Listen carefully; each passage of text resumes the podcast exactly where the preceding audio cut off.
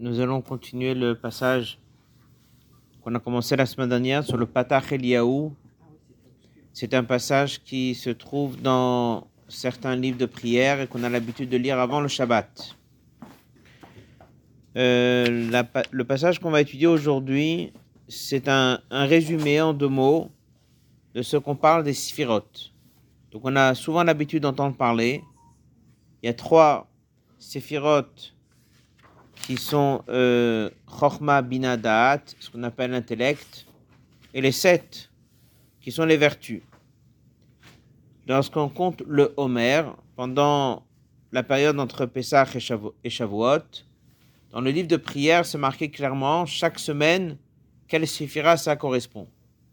Alors, lorsqu'on dit le mot séphira en général, c'est lorsque ça se passe en haut dans les mondes spirituels. Par contre, lorsque c'est chez la personne qui est créée, on dit à l'image de Dieu, c'est-à-dire que ce qui se passe en haut se passe en bas. Chez la personne, on ne les appelle pas des séphirotes, mais on les appelle des midotes, des vertus. Mais on va les appeler des kochot, des forces. Mais c'est exactement la même chose. Alors, on a étudié que lorsque Dieu va créer le monde, on va donc avoir quatre mondes, Atzilut, Bria, Yetzira, Asiya. Ces quatre mondes reviendront très souvent. Ce sont quatre étapes, quatre lettres du nom de Dieu. Et dans chaque monde, il y aurait, il y a dix séphirotes. Donc nous, on va les appeler les séphirotes. Et ici, dans ce passage qu'on va étudier aujourd'hui, il va dire quelques mots sur chaque séphira. Donc, euh, il dit comme ça, Eloaesa Sphirot. Alors, dans le passage que vous avez euh, dans le texte, vous l'avez aussi dans la traduction, ça doit être à la dixième ligne du passage. Ilen Asar Sephiran. Ces dix séphirot. Inu Nazlin, elles avancent. Kesidran, Kesidran, c'est-à-dire dans leur ordre. Achat Aruka, une est longue. Achat Ktsara, une est courte. Achat Benonit, et une c'est le milieu.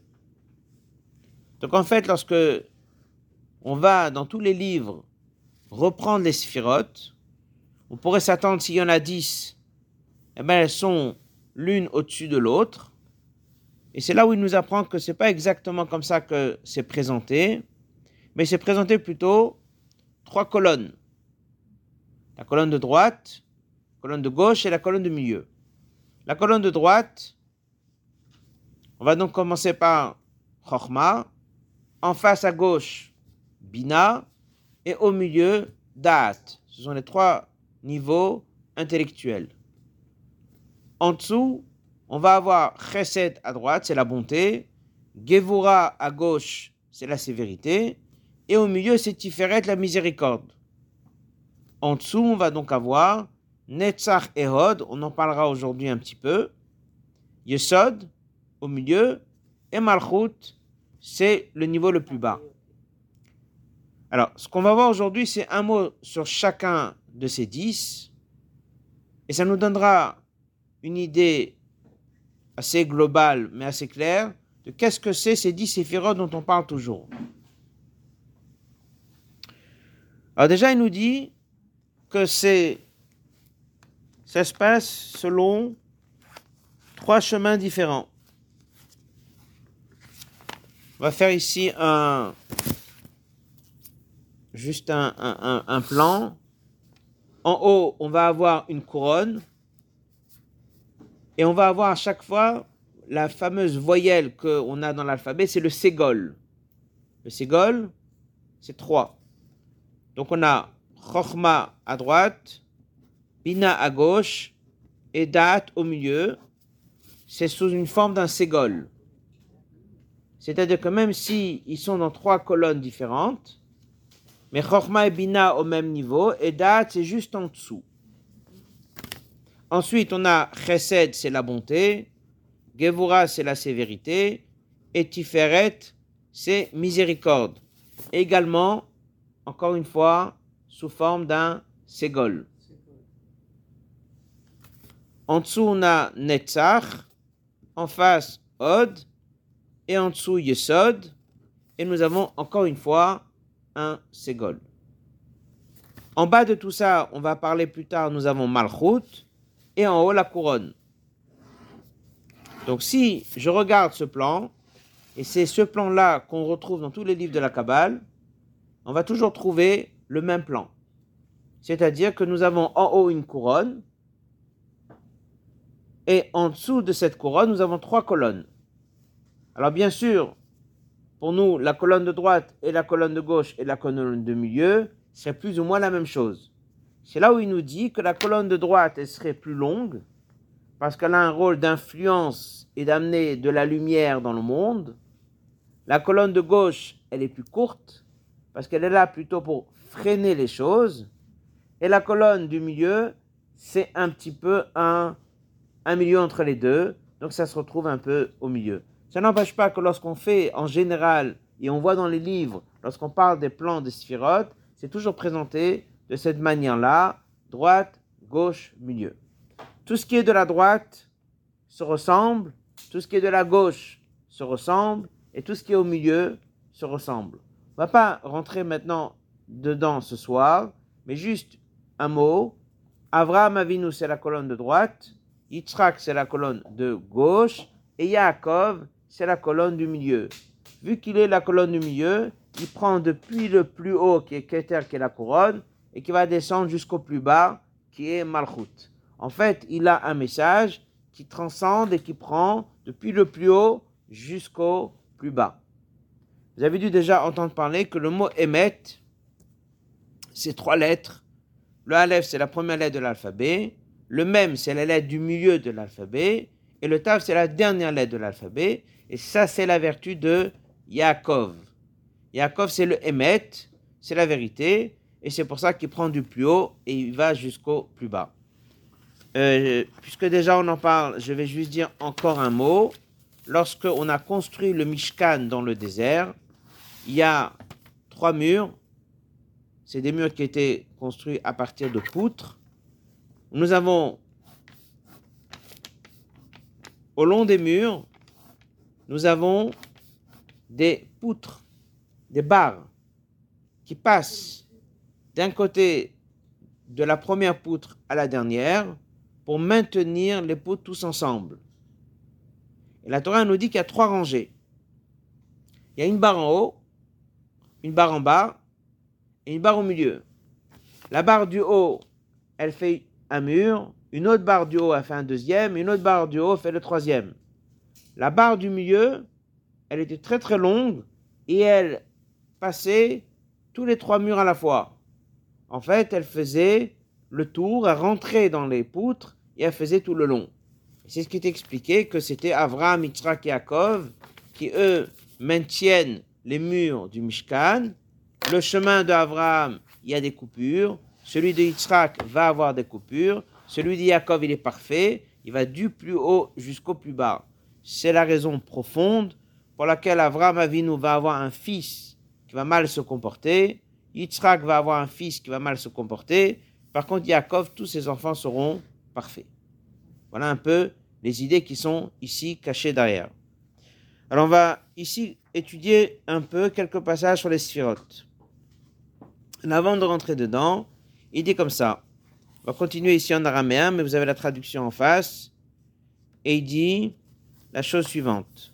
Donc on a dit Chad un chemin est long, Chad Katsir, un chemin est court, Chad Benoni, un chemin est moyen.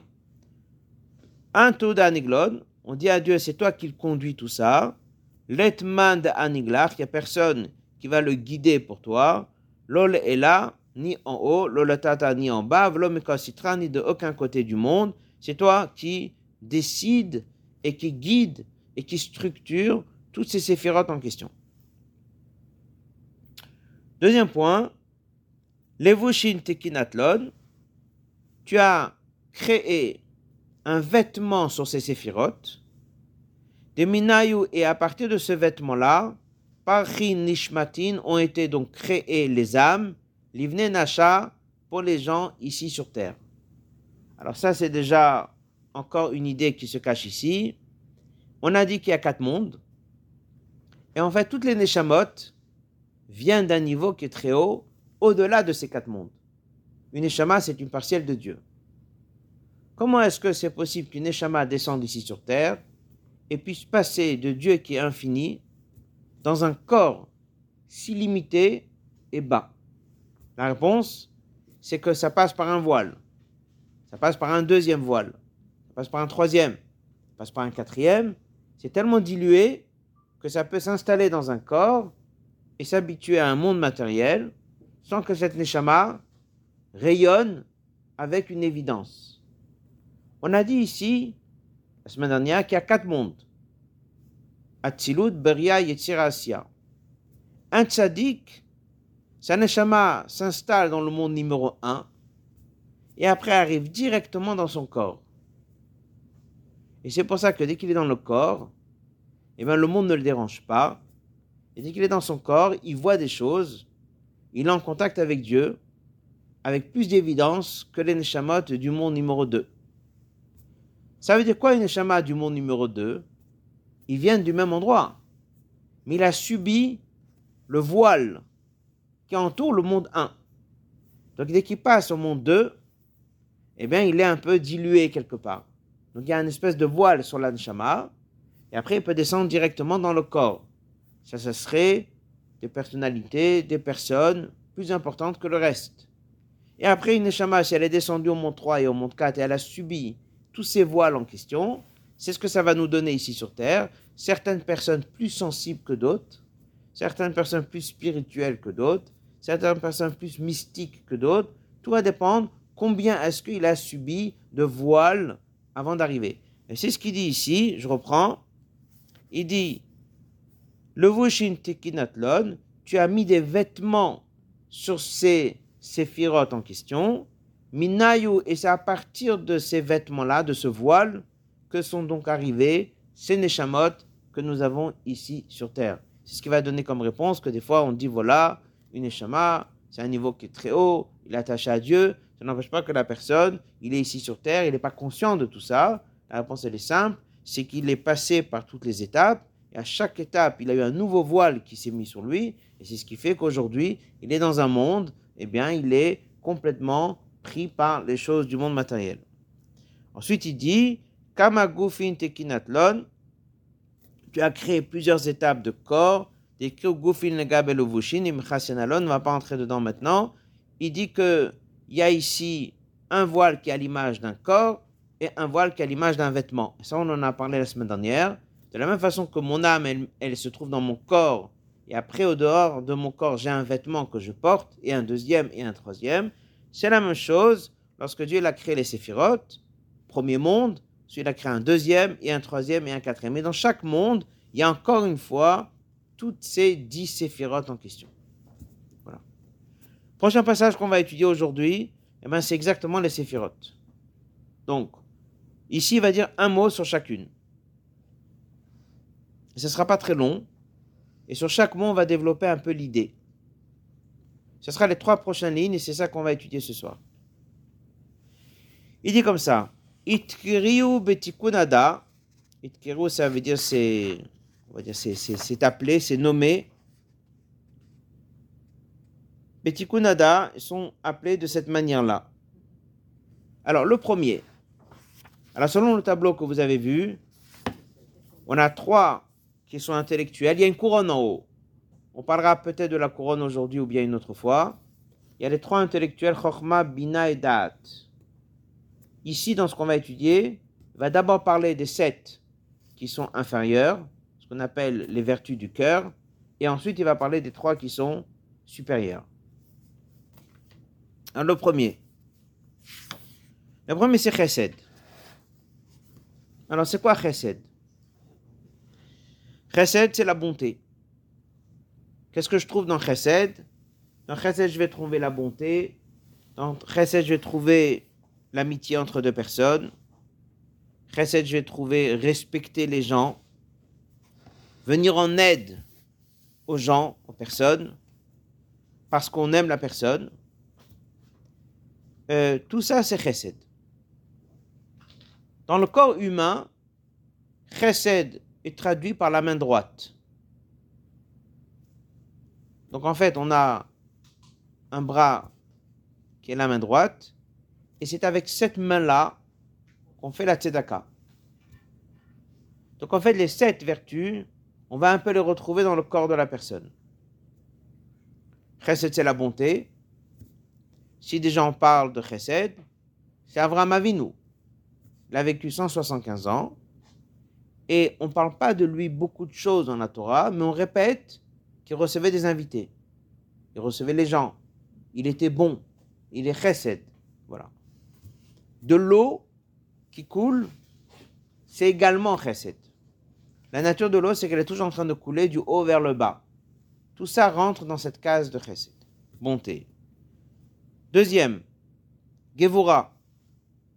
Alors, Gevura, on peut le traduire force, on peut le traduire sévérité, on peut le traduire rigueur, on peut le traduire la retenue. Donc lorsque quelqu'un il a envie de donner, il donne sans réfléchir. Lorsque quelqu'un il est plus rigoureux, fait plus attention avant de donner, donc il freine. On va donner un autre exemple. L'Agmar a dit toujours il faut qu'on utilise la main droite pour rapprocher quelqu'un et utiliser la main gauche pour repousser quelqu'un. C'est-à-dire que si des fois on doit être gentil avec quelqu'un, qu'on utilise la main droite, qui est la bonté, et si je dois punir quelqu'un, si je dois écarter quelqu'un, que j'utilise le bras qui est faible. Donc c'est également aussi cette idée que Dieu a fait que la main droite elle est forte et la main gauche elle est plus faible. C'est pour nous dire que dans la bonté, il faut être plus fort. Dans la sévérité, dans la rigueur, il faut le faire avec faiblesse. On va aussi avoir par exemple une Mishnah qui dit Eze ou Gibor, c'est quoi quelqu'un de fort? Hakovesh et Titro, c'est quelqu'un qui arrive à retenir son penchant. Il a envie de se mettre en colère, il se retient de se mettre en colère. Donc en fait, il a un mauvais penchant de se mettre en colère, il est en mesure de retenir. Et comment l'Agmara dit Gibor, c'est un homme fort. En fait, c'est fort, mais c'est la rigueur. Voilà quelques mots sur Gvura. Il y a autre chose qu'on dit sur le mot Gvura, c'est la peur. L'amour de Dieu, c'est la droite. Et la crainte, c'est la gauche.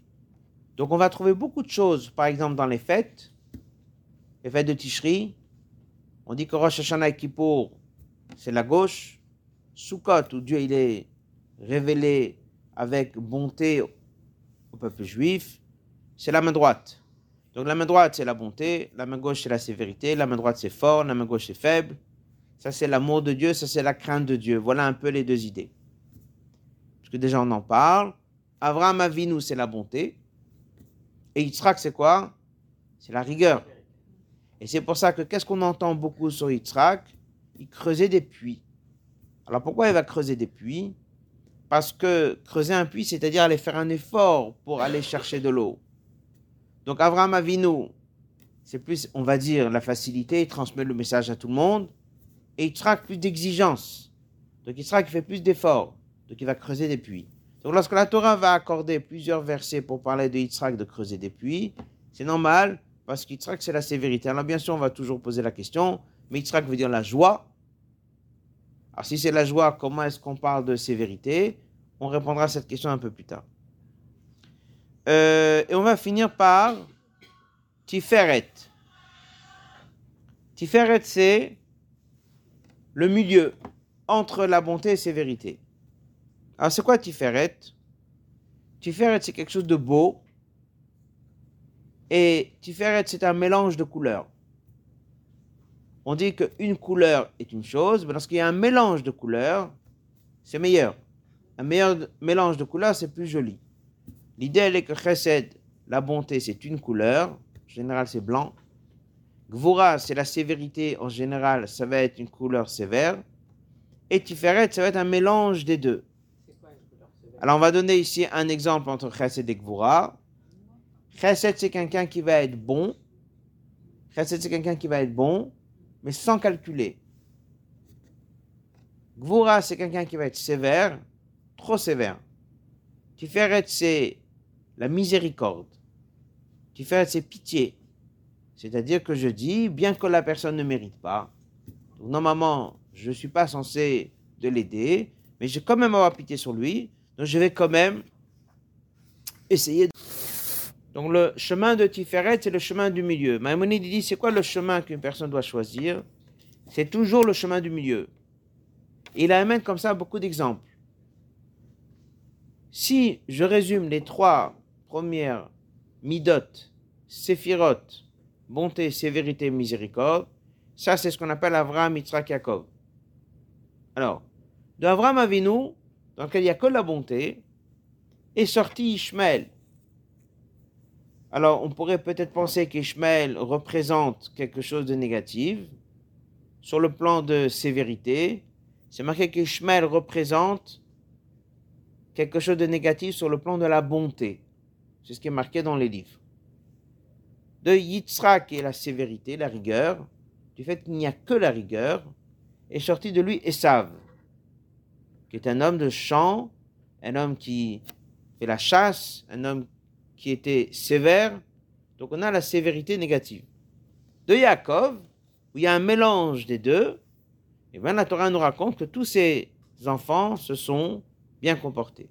En fait, ça nous apprend que la bonté seule ou la sévérité seule n'est pas bon. Ce qu'il faut, c'est un mélange des deux.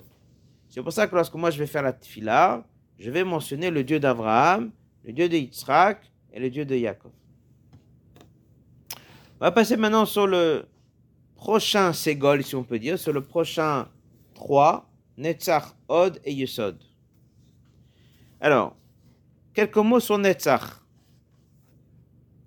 Netzach, c'est quoi? Alors, Netzach, c'est difficile à donner une traduction précise, mais on va dire quelques mots et ça donnera un peu l'idée de qu'est-ce que c'est. Le mot Netzach déjà est employé pour dire gagner. Quand il y a une guerre, Nitzachon, en hébreu, on gagne la guerre. Donc il y a un ennemi, il y a un ennemi, je gagne l'ennemi. Donc je suis plus fort que l'autre et j'ai réussi à gagner. Si vous remarquez, c'est dans la même colonne que la bonté. Parce que Netzach, lorsque j'ai quelqu'un face à moi et contre moi et qui ne se laisse pas faire, je vais gagner. Je vais avoir donc mon influence à moi sur lui.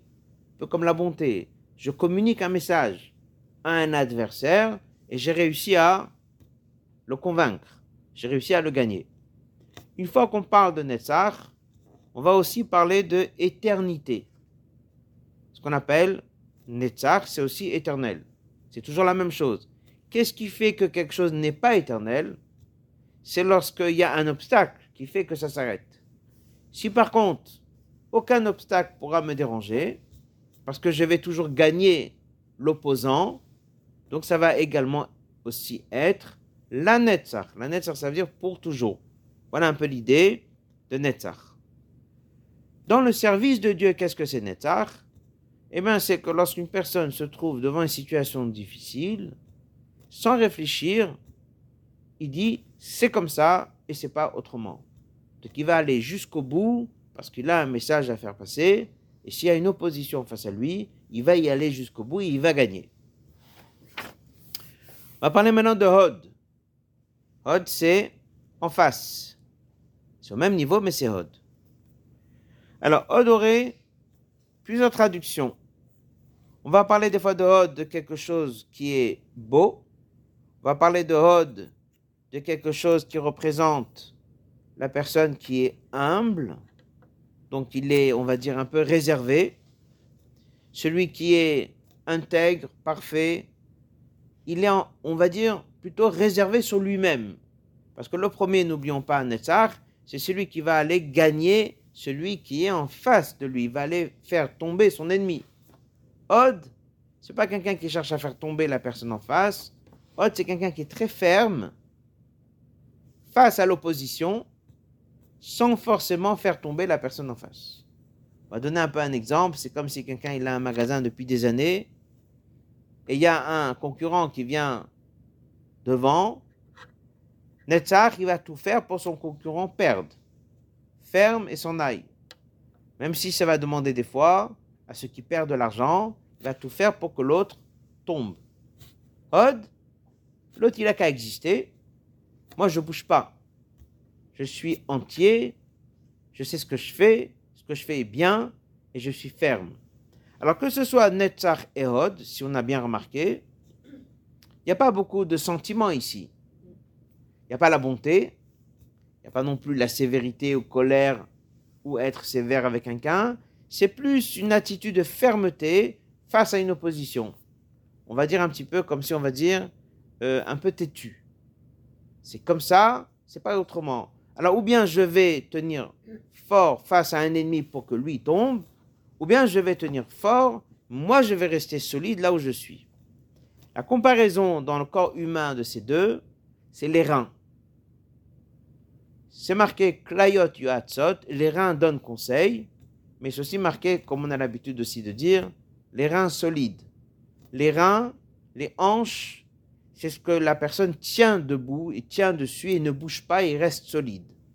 Donc en fait, dans la Torah, on considère aussi que par exemple une ceinture que Dieu donne à chaque juif dans lequel il tient fort face à toutes sortes d'oppositions, elle n'est pas au niveau de la tête qui est le raisonnement, n'est pas au niveau du cœur où il y a des sentiments, mais va être au niveau des reins, va être au niveau des hanches pour dire qu'on doit tenir fort, ferme, face à toutes sortes d'oppositions qui peuvent être face à nous. Dans les opposants, je peux avoir deux sortes, un que je vais le gagner et un que je vais rester là où je suis, je ne bougerai pas, je resterai ferme et je resterai sur mes positions à moi. Ça c'est Netzach et. Et là nous avons une autre explication aussi, c'est que dans le corps humain, les deux cuisses sont aussi liées à Netzach et Hod pour différentes raisons. À partir de là, entre parenthèses, lorsque vous faites la paracha de la semaine, il y a quelques semaines, on va raconter que Yaakov va se battre avec l'ange d'Esav et va donc ensuite avoir la hanche qui prend un coup. Ben, dans les livres de la Kabbale, on explique que c'est la prophétie qui est au niveau de Netzach qui a été atteint, qui va être rétablie par le prophète qui s'appelle Shemuel, que lui va aller combattre le roi de, Amalek pour venger ce problème que Esav avait été touché. Et en fait, après, on a une autre lecture de la Torah, et à chaque fois, chaque chose, elle a sa place, et on comprend des histoires, pourquoi la Torah le raconte, pourquoi on va absolument combattre Amalek, etc. etc. Euh, Yesod va être tout ce qui est lié au contact avec son prochain. C'est-à-dire que si vous avez remarqué ici dans les cinq premiers, les cinq premiers, c'est surtout ce qui me concerne, comment moi je ressens les choses, comment moi je suis face à l'ennemi, comment moi j'ai mes sentiments de miséricorde, comment moi j'ai toute cette force qui va être pour tenir ferme. Et Yesod, c'est ce qu'on appelle la fin du corps, c'est là où la personne, il est déjà parfait. Et lorsqu'on va arriver à Malchut, à Malchut, c'est complètement autre chose. Malchut, c'est, on va dire déjà, la partie extérieure de la personne, on va considérer ça la parole, des fois on va considérer ça les pieds. Alors en quoi est-ce que les pieds et la parole ont un lien? Euh, Si je suis seul au monde, je n'ai pas besoin de parler. Donc la force de la parole, c'est quoi? C'est de communiquer tout ce que j'ai dans ma tête et tout ce que j'ai dans mon cœur et de faire en sorte que quelqu'un d'autre puisse l'entendre. Donc ça, c'est quelque chose qui est lié avec quelqu'un d'autre. Les pieds, c'est la même chose. Si je reste sur place, je peux tout faire. La seule raison pourquoi j'ai besoin des pieds, c'est parce que j'ai besoin de pouvoir aller dans un autre endroit où là je suis. Donc en fait, il y a une explication qui va des fois dire que Malchut, chez la personne, c'est la parole. Des fois, on va dire que Malchut, c'est les pieds. Mais Malchut, la traduction, c'est la royauté. Et en fait, c'est quoi? Un roi. Est-ce qu'un roi, s'il est seul au monde, il aurait pu être roi? Non il n'y a pas de roi s'il n'y a pas un peuple. Donc en fait, si je regarde bien, la parole, c'est ma communication avec le prochain. Mes pieds, c'est un déplacement vers un autre endroit. Et la royauté, c'est également sa manière de régner sur d'autres personnes. Et c'est pour ça que c'est marqué que comment est-ce qu'un roi, il domine? C'est par la force de la parole. Il donne des ordres. il communique. Voilà. Alors c'est pour ça que si on regarde bien les sept séphirotes, que chez la personne ce sont sept midot, sept forces, d'une manière plus précise, six me concernent, et le septième c'est ma communication avec le prochain, avec l'autrui, avec l'autre. À partir de là, il y a ici un secret, c'est qu'en général, c'est jamais dit les sept, c'est comme vous le voyez ici dans ce dessin, il y a trois plus trois. Et le septième, c'est quand même autre chose. Alors si c'est comme ça, vous allez remarquer que dans la Torah, lorsqu'on est rentré en Israël, à un moment, Dieu nous dit qu'il va nous donner une terre avec sept peuples. Et après, nous avons des versets dans lesquels on parle uniquement de six. Rachid pose la question, il dit, où est le septième? Qu'est-ce qui s'est passé avec le septième? Il dit que lorsqu'on s'est occupé des six, le septième est parti tout seul. En fait, vu que le septième est une conséquence des six, donc lorsque nous, on a traité le problème des six, le septième, ça part tout seul. Ça veut dire que même une liste de sept peuples qui sont cités dans la Torah, et que des fois il y a un verset où il y en a sept, des fois il y a un verset où il y en a six, en vérité, qu'est-ce qui se cache? C'est ce message qu'on est en train d'apprendre. C'est qu'il y a toujours le 6 et le 7e. On va continuer encore quelques lignes dans ce passage. Malchut, donc ça on a parlé, c'est P. Torah Shebal Korim. Là on l'appelle la Torah orale. La Torah écrite et la Torah orale. Ensuite, il va parler de l'intellect. Donc on remonte dans le tableau plus haut. Alors intellectuellement, j'aurai combien de niveaux? En général, on dit trois, mais ici, il ne parle que de deux. On va dire un mot pourquoi. Alors, Chochma et Bina, vous avez peut-être dû entendre parler. Chochma, Imarshava, Mibifnim, c'est au niveau de la pensée. Bina, c'est lié au cœur. Balev, Mevin. Et sur ces deux-là, c'est marqué Nistarot, la. Ce sont des choses qui sont voilées et cachées. Alors, on va dire un mot sur ces trois niveaux intellectuels dont il n'a parlé que de deux et pas du troisième. Alors, Chorma et Bina, ce sont deux facultés que chaque personne a. Chorma, on va appeler ça l'étincelle, le, le départ. Le départ. Quelqu'un, pendant des heures et des heures, il cherche à comprendre quelque chose. Il a beaucoup de mal à comprendre. Et à un moment, comme il dit, ça y est, euh, j'ai eu un, on appelle ça un flash, une idée. Donc j'ai eu le, une lumière c'est arrivé. D'où c'est venu, il ne sait pas, parce que ça fait une heure qu'il ne l'a pas, et d'un coup, c'est arrivé. Une fois qu'il a cette idée-là, il va la développer. C'est ce qu'on appelle en hébreu bina. Bina, c'est la compréhension, mais chokma aussi, c'est la compréhension. La différence entre les deux, c'est que chokma, c'est le départ, et bina, c'est le développement. Chokma, c'est une force qui est petite, mais très forte, et bina, c'est quelque chose qui est large, et qui commence à donner des fruits. Je prends une idée, je peux la développer sur trois angles différents. On appelle ça omek en profondeur, horaire en longueur et rochav en largeur. C'est quoi l'idée? C'est que des fois j'ai une idée, il faut d'abord bien la développer. Ensuite, essayer de voir comment cette idée, je peux la trouver dans plusieurs niveaux différents. Donc je descends, descends, descends dans plusieurs niveaux. Ensuite, dans le même niveau où je me trouve, je peux l'élargir sur plusieurs exemples différents. On va pas rentrer dedans maintenant, mais vous voyez déjà que Chokhmah, c'est un point, le départ, et Bina, c'est un développement très large. Ça vous donne les deux lettres, le Yud et le He, qui sont les deux lettres avec lesquelles Dieu va créer le monde. Le Yud, c'est un point, et le He, c'est une barre qui est large, qui descend, et c'est exactement ça l'image de ce que représente Bina. Le Vav, valeur numérique 6.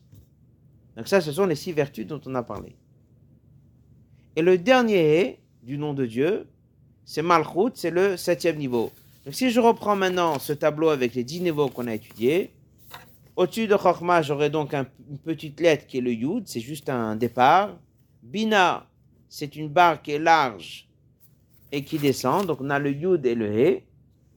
Ce qu'on a sauté, qu'on ne parlera pas dans ce texte qu'on vient de voir, c'est date. Je dirai un mot là-dessus plus tard. Et ensuite, 1, 2, 3, 4, 5, 6. Donc les 6, ces valeurs numériques 6, c'est la lettre Vav, qui est 6. Et le dernier c'est Malchut qui est en bas, c'est le dernier Donc lorsqu'on dit toujours les quatre lettres du nom de Dieu, Yud, Ke, Vav, Ke, c'est exactement ce tableau des 10 séphirotes qu'on vient de parler. Le Yud, c'est le niveau, niveau 1, le He, c'est le niveau 2, le 3, on n'en parle pas. Ensuite, les 6, c'est la lettre Vav, et le dernier c'est Malchut. À partir de là, on va juste maintenant compléter avec un mot sur qu'est-ce que c'est ce date dont on a supprimé, on n'en a pas parlé. Alors, c'est quoi la traduction du mot date en hébreu? Date, c'est la connaissance. Date, c'est savoir. Date, c'est acquérir une connaissance. Donc, il y a quelque chose que je ne connaissais pas. Maintenant, j'ai appris. Maintenant, je connais.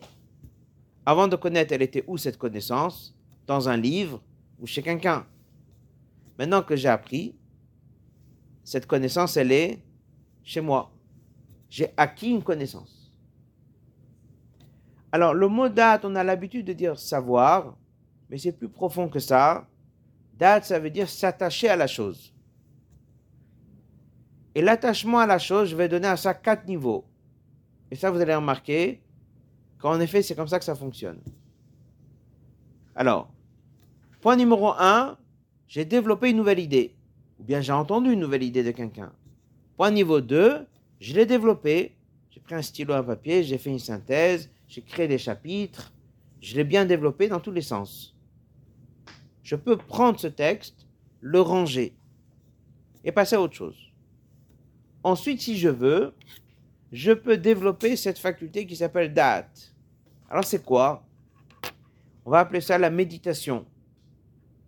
C'est-à-dire que je vais prendre cette idée que j'ai bien compris pendant une heure. Je ne vais pas m'arrêter là. Je vais fermer le texte et je vais essayer de réfléchir.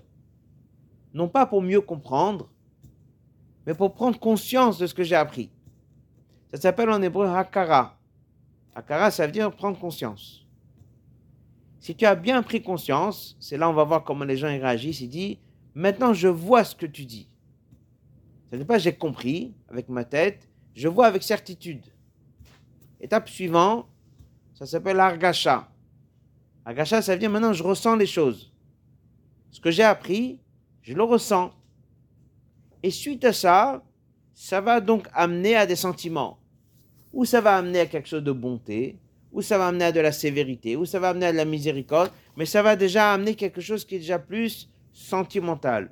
Si je ferme le texte et je le range, et je ne prends pas un temps pour enregistrer ça, et je ne prends pas un temps pour méditer là-dessus, ça donnera aucun effet au niveau de mon cœur.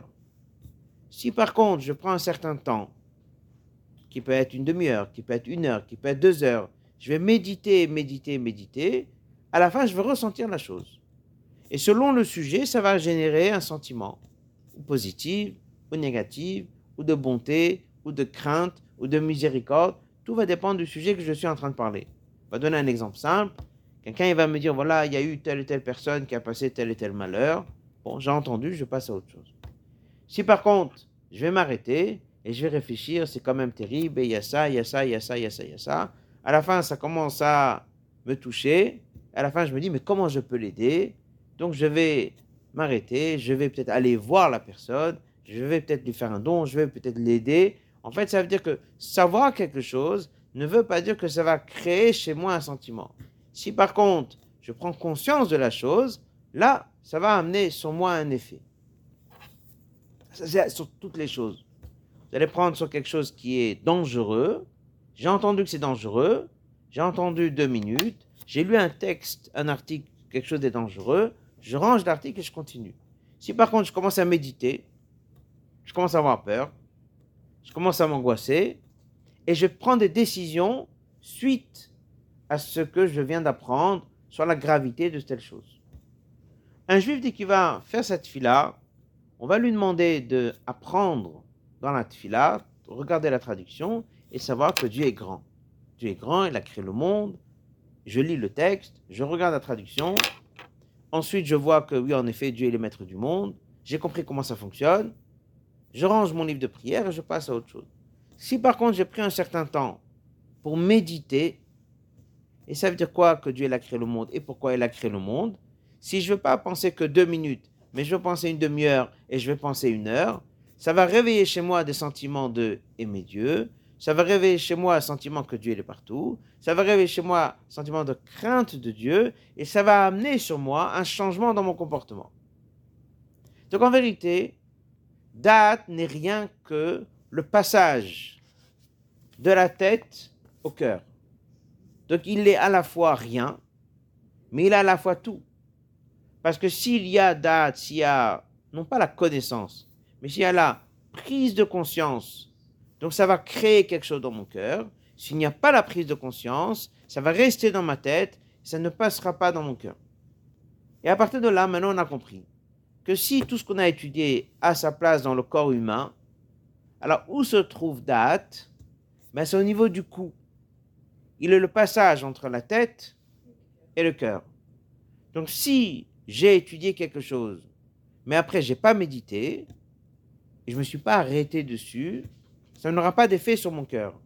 Si par contre je vais m'arrêter dessus, ben, ça va avoir un effet, ça va me changer la vie. Et c'est pour ça on a étudié plusieurs fois, que le problème de Amalek, qui est le descendant des Saves, il nous attaque à quel niveau? Au niveau du cou. Et en hébreu, lorsqu'on veut tuer un oiseau en tant que sacrifice au Beth et on le tuait en coupant la tête par la nuque, c'est marqué dans le verset Umalak. C'est les mêmes lettres que le mot Amalek, c'est-à-dire qu'on coupe le contact entre la tête et les sentiments. Et c'est pour ça que c'est marqué. Que lorsqu'on est sorti d'Égypte, lié au parachiote de la semaine dans laquelle on va vivre, on est sorti d'Égypte, et puis on a vu l'ouverture de la mer Rouge, on a vu des merveilles, on a vu des miracles, et juste après, les Juifs, ils ont dit, mais est-ce que Dieu est avec nous? Ils ont remis le doute. Et c'est pour ça qu'on a été tout de suite punis par la venue de. En fait, Amalek, qui vient et coupe le passage entre la tête et le cœur. C'est pour ça qu'il se situe au niveau de date. Et à partir du moment où on a compris ce que c'est date, on comprend qu'il y a plein de versets dans lesquels on dit Da'et Elokavira, tu dois apprendre à connaître Dieu. Alors connaître Dieu ne veut pas dire apprendre et développer qui est Dieu. Connaître Dieu, c'est comme on vient de parler, c'est de prendre conscience qui est Dieu. Ça veut dire que ça ne suffit pas juste d'apprendre qui est Dieu, mais c'est de méditer, de réfléchir. ici, nous avons un message général. Comment fonctionnent ici les 10 séphirotes? On va juste reprendre et faire un petit résumé. Donc, il les a expliqués d'abord le cœur et ensuite le cerveau. Mais en fait, dans l'ordre des choses, c'est d'abord nous avons deux niveaux intellectuels. Chorma, qui est le départ, Bina, c'est le développement. Dat, c'est le coup qui permet de passer de ce que j'ai appris au cœur. Ensuite, dans le cœur, on a trouvé, d'une manière générale, les vertus, il y en a six. Malchut, c'est le septième. Et Malchut, c'est ce qu'on est déjà le monde de Malchut, que ce soit la parole, que ce soit les pieds, etc. Les sept jours de la semaine que nous avons, c'est une copie de ce qu'on vient d'étudier. Maintenant qu'on a étudié tout ça, qu'est-ce qui s'est passé le premier jour de la création du monde? Premier jour de la création du monde, c'était la lumière. Donc, c'est exactement Chesed. C'est la bonté. Le deuxième jour de la création du monde, qu'est-ce que Dieu a fait? Il a séparé les eaux du haut et les eaux du bas. Il a fait ce qu'on appelle une séparation, une coupure. Vu que c'est la coupure, à ce moment-là, c'est la division, c'est Gvura, c'est la sévérité. Troisième jour, il a mis en place qu'on puisse avoir la mer l'eau et la terre. On dit que c'est l'harmonie entre les deux. Et là, à ce moment-là, c'est Tiferet. C'est le troisième jour. C'est la miséricorde. C'est le mélange de couleurs. Le quatrième jour, il a placé le soleil et la lune en hauteur. Ils sont là créés éternels. Ce sont ceux qui ont été créés, qui ne vieillissent pas, le soleil et la lune, Ils sont là pour toujours. C'est Netzach, on a parlé tout à l'heure de Netzach, c'est l'éternité. Hod, c'est le cinquième jour. Yesod, c'est la création de l'homme et Chavadam et Chava. Et nous avons ensuite Shabbat, qui est Malchut, qui est ce septième jour. Et on a dit qu'il y a six jours, mais le septième est une conséquence des six jours. Et c'est comme ça que chaque semaine, elle se répète. Chaque semaine, il y a une image de ce qui s'est passé dans la création du monde au départ. Lorsqu'on vient le septième jour de la création qui est Shabbat, c'est un résultat de tout ce que j'ai fait pendant les six jours de la création. Donc on a ici étudié quelques mots sur les sept vertus. On remarque que les sept se retrouvent dans les sept nations qui étaient en Israël, 6 plus 1. Dans les jours de la semaine de la création du monde, c'est exactement la même chose. C'est 6 plus 1. Et à partir de là, on comprend que chaque semaine, les choses se répètent. C'est marqué que le dimanche, journée de Chesed, on va prendre par exemple le jour de mardi, c'est là où il y a deux fois la notion de Tov, lorsque Dieu a créé le monde, et tout ce qui s'est passé dans la première semaine se répète un peu chaque semaine à un certain niveau. C'est pour ça qu'on retrouve que des fois, il y a certaines choses qui disent dans la Kabbalah que ça, il ne faut pas faire le lundi, ça, il ne faut pas faire le mercredi, ça, c'est bien de faire mardi. Il y a des jours qui sont plus propices que d'autres parce que c'est exactement comme ça s'est passé dans la création du monde. Ça revient chaque dimanche, cette lumière. Chaque lundi revient ce côté de sévérité, si on peut dire. Chaque jour de la semaine, il a son message. Dans la Tfila, tous les jours, on lit ce qu'on appelle le Shir Shelium. C'était le fameux psaume que les Lévis chantaient au Beth Amikdash. Et ce psaume, pour différentes raisons, reprend chaque jour exactement le message en question du dimanche, du lundi, du mardi, etc., de la création du monde. Euh, on va finir avec un, un mot sur les 6000 ans. Donc on a un peu vu commencer le premier jour, le deuxième, le troisième, etc. C'est marqué que c'est exactement la même chose avec les 6000 ans de la création. Dieu a créé le monde pour 6000 ans. Le septième millénaire, c'est le, jour du Shabbat. Mais c'est exactement comme ça. Le premier mille ans, c'est Chesed, c'est la bonté. Dieu n'a rien demandé à personne. Il a créé Adam Arishon pour 1000 ans. Et pendant ces 1000 ans, ça devait fonctionner sans aucun problème. Dans le deuxième millénaire, on a le déluge. Donc c'est le côté de sévérité. Troisième millénaire, nous avons le don de la Torah, qui est Tiferet, qui est miséricorde, qui est lié de la Torah. Dans le quatrième millénaire, se passent là-bas les deux temples. Les deux temples, c'est Netzach, c'est éternel, même s'ils ont été détruits. Le troisième temple va reprendre les deux premiers. Et comme ça, nous avons Hod et nous avons Yesod. Et comme ça, chaque millénaire, il a sa tranche son message, ça correspond exactement à ce qu'on vient d'étudier ici. Lorsqu'on met les téphilines tous les jours, on tourne sept tours autour du bras. Il y a les sept vertus qu'on va essayer de soumettre à la volonté de Dieu. Et ça, c'est un peu l'idée que nous avons ici. Euh, en ce qui concerne la mitzvah de tous les jours, qui est la lecture du Shema Israël, alors on dit la chose suivante. Shema Israël, écoute Israël, pas juste écoute, mais prends conscience que Hachem Elokeinu, Hachem Echad.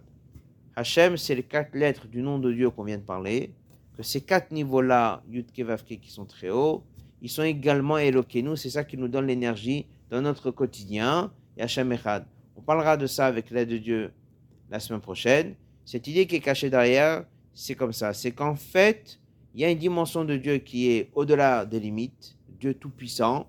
Il y a ensuite toute une création du monde avec beaucoup de choses, avec beaucoup de détails que nous avons dans le monde.